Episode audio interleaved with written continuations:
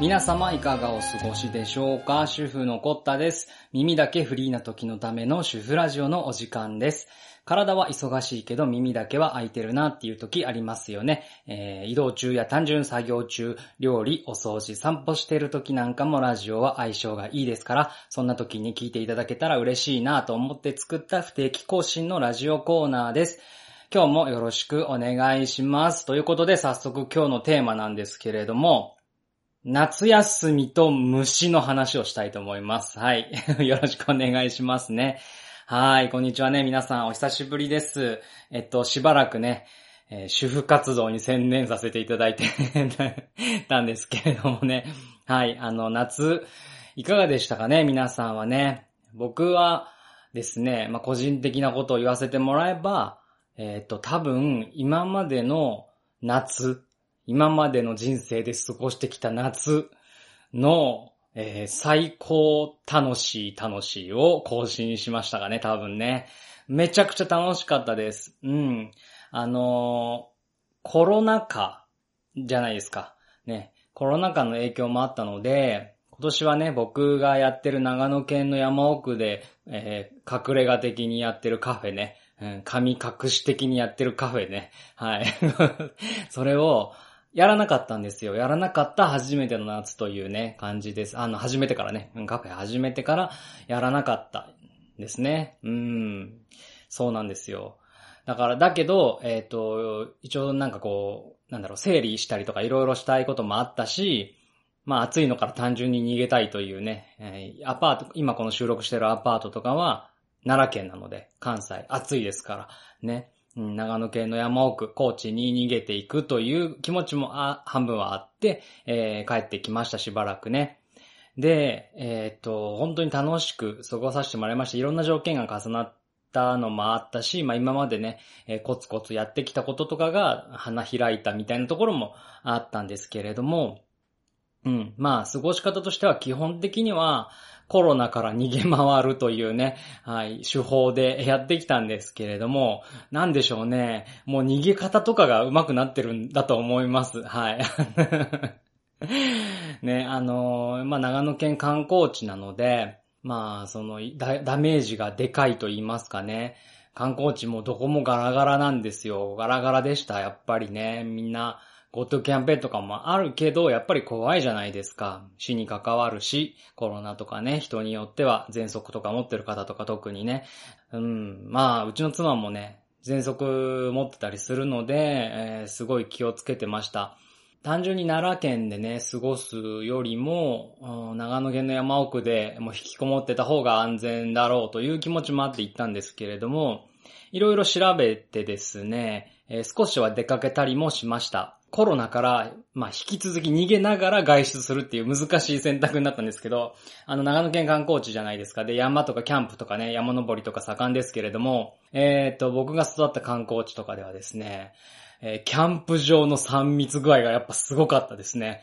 えーあの、キャンプ場が密でした。はい。で、普通のホテルとかガラガラ、大きなホテルとかももう、ああ、もうこれ倒産するっていう、もう首くくる人出る絶対っていう、あの、やばさでしたね。うん。ホテルの中に、えー温泉があったりして、外湯入れたり、えーなんで、日帰り入浴させてくれたりするようなホテルとか行ったりしたんですけど、もうガラガラです。誰もいない。すっごい収容人数あるホテルとか、もう、もう貸し切りですよ。貸し切り料金じゃないのに、貸し切り誰もいない。うん。僕、奈良県では、あの、銭湯とかスーパー銭湯、サウナとか好きなので、行ったりもするんですけど、やっぱりコロナになってから一回も行ってなかったんですね。だけど、ちょっと調べたり問い合わせたりしたらもうガラガラだということなんで、まあ逆に空いてて、コロナ大丈夫だろうということで、えーそういう温泉とかもね、ホテルの中のガラガラの温泉とか狙っていけたりとかもしました。あとは例えば、すっごい観光地、長野県の観光地で言えば、戸隠って聞いたことありますかね？皆さん。戸隠っていう、まあなんだろう、神社とかが有名ですよね。すっごい、杉の太い、あの、でっかい杉が、杉並木みたいな感じになってて、こうね、神社のに行くまで、まあ、奥社っていうところを行く途中のね、えー道なんですけど、そういうところとかもね、えー行ってきました。うん。ガラガラ。全然密じゃない。ね、もうすごかったですよ。まあもちろん、あの、混む時間とかも、あの、か、あの、考慮してね、僕まあ一応、えー、長野県民でずっと育ってきましたから、あの、時間帯を外してね、もう早朝、あの、駐車場空いてるギリギリぐらいの朝早く行って、もう誰もいない、ほぼいない。だたたまにすれ違った人と、なんか、あの、挨拶しちゃうぐらいの 少なさ、こんにちは、みたいな、ぐらいの少なさ。人多かったらね、一人一人に挨拶こんにちはとかしてらんないじゃないですか。だけど、もう挨拶できちゃうぐらいの、もう全然人少ない感じ。でも参道でも結構マスクしてる人もいましたしね。誰もいないのに、杉しかないのに、マスクつけてね、歩いてる方とかもいらっしゃいました。僕らは途中までつけてたんですけど、あ、誰もいないってなって途中であの外しましたけどね。はい。まあ、そんな感じで、えー、戸隠みたいなところとかもね、うん、観光地で人がね、いつもはものすごい、お盆期間中なんかすごいですよ。ね、そう、そのところでももう、あの、誰もいない状態で、過ごさせてもらいました。逆にね。うん。で、あと、軽井沢とか、皆さん知ってます？軽井沢。ね。僕は最近あの Amazon プライムで、えー、軽井沢舞台のカルテットっていうね、えー、3年前ぐらいのドラマを見てますけれども ね、軽井沢ですよ。ね、軽井沢も行ってきました。ここもね、ここはちょっと心配してました。やっぱ混んでたら、やっぱやべえと、帰ろうとなってたんですけれども、これがね、まあ、お目当ては、えっ、ー、と、美術館です。美術館って、えっ、ー、と、今いろいろ全国でね、え対策とかをしっかりしてて結構、えー、行きやすいところとしてね、上がってて。で、えー、もちろん混んでたら嫌だなと思ってね、もうそしたらもうしょうがないから帰るぐらいの気持ちで行ったんですけれども、実際に行ったら、コロナ対策、えー、すごくちゃんとされてたし、入館制限とかもすごくされてたし、やっぱりコロナ禍だったせいもあって、もうそもそも入館制限する前に人が全然いないっていう状態でした。うん。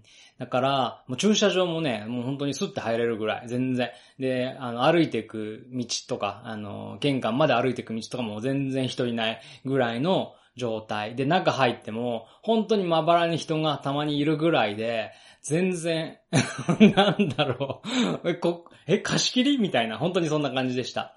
え、セゾン美術館ですね。セゾンカードとかのセゾンですね。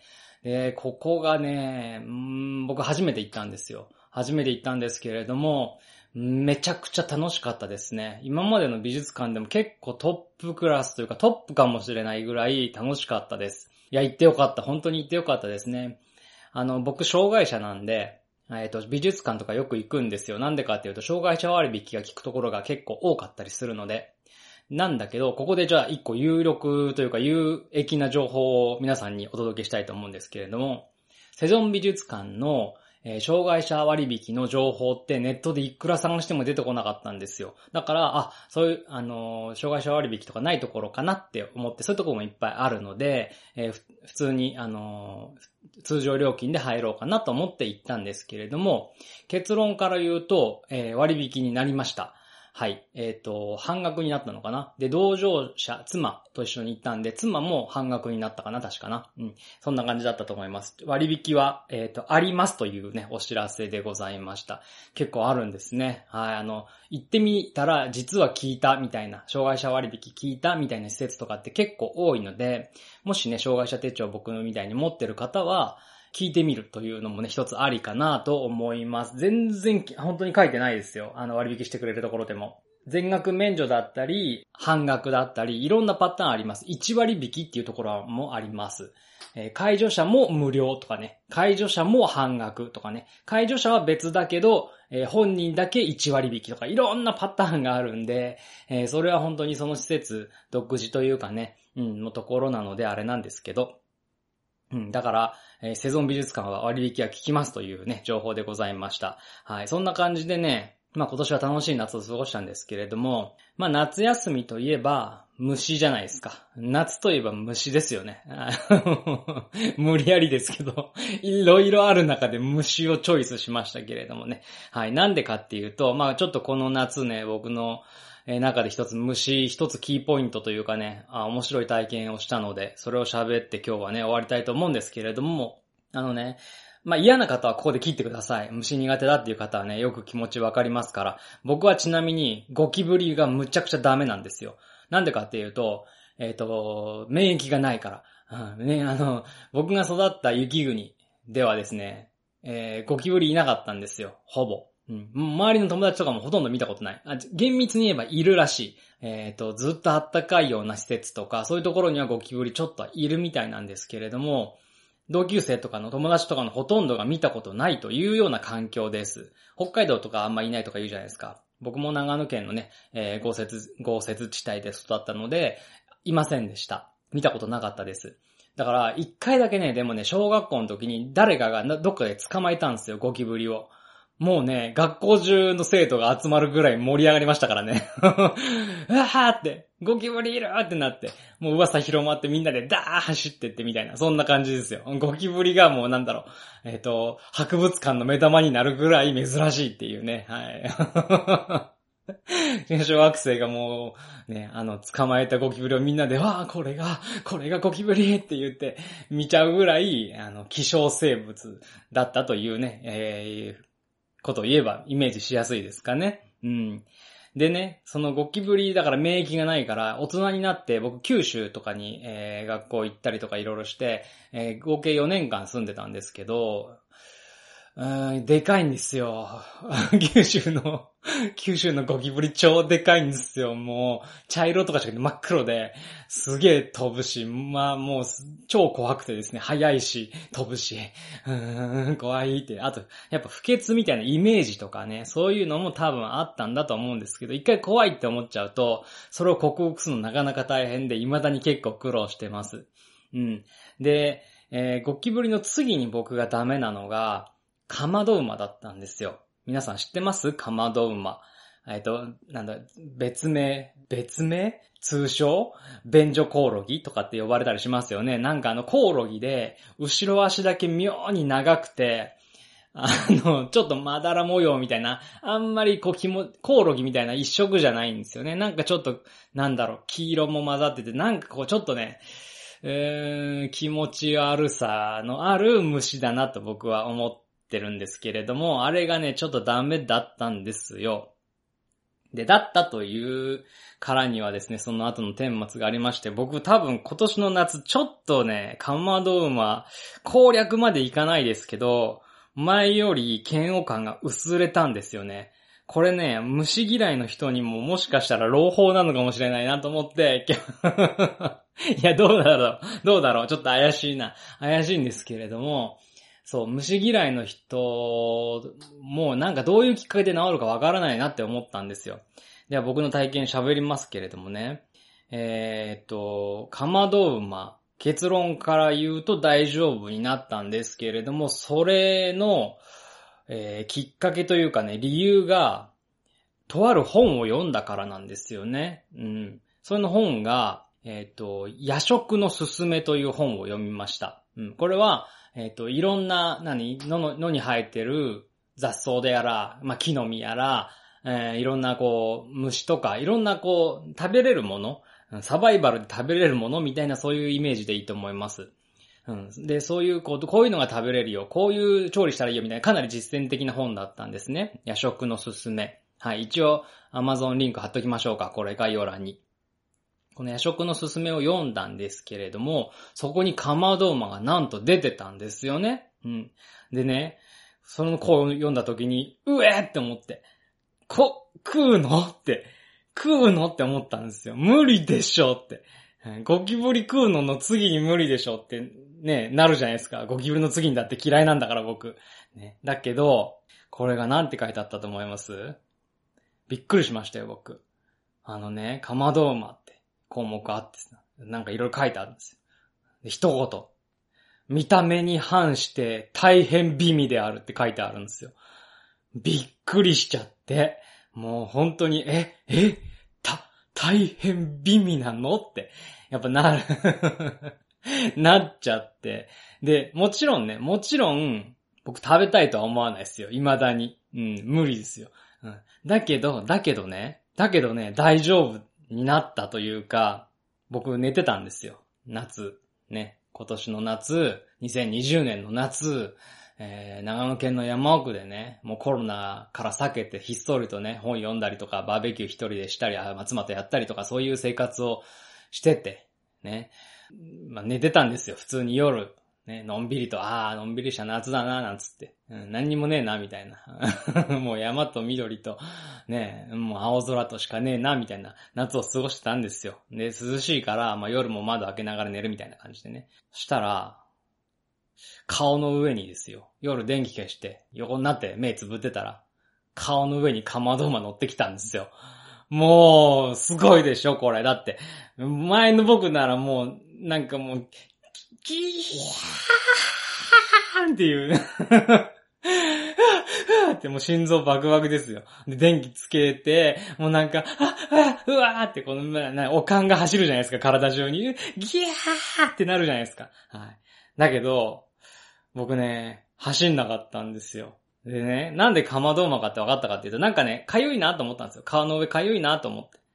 で、こう、ふってね、顔の上すって払ったら、なんか、何かこう、コオロギ的な感触の手触りがしたんですよ。パッて払った。おでこに乗ったんですけど、おでこに乗ったやつを暗闇でね、スッて払ったら、なんかこう嫌な足っぽい、か、硬いなんか、なんかそういうね、しょあの感触がしたんですよ、手に。ね。で、あっと思ったんですよ。これ、最悪かまど馬かもってよぎったんですよ。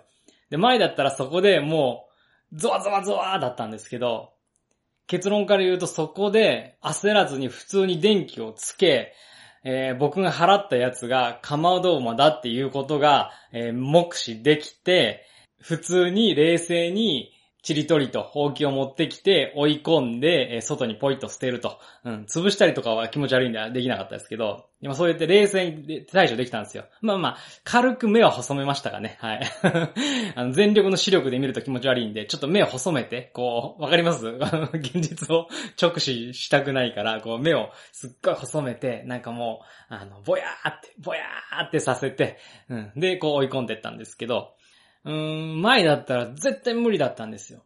でも、僕の頭の中で、大変美味であるがちらついたおかげで そう、大丈夫だったんですよね。これがね、びっくりしました。収穫っていうか、あ、なんか、その嫌いとか、うん、苦手、本能で苦手だとか思ってたけれども、これって克服できることあんだなって思ったんですよね。はい。まあ僕が食いしん坊だっていうところもあるかもしれないです。あと、あの、かまど馬以外の虫とかは結構平気になってきたっていうのもありますけどね。タイとかで昆虫とか売ってるじゃないですか。東南アジアとか行くと昆虫カリカリカリにあげてね、売ってるじゃないですか。ああいうの僕全然食べられるんですよ。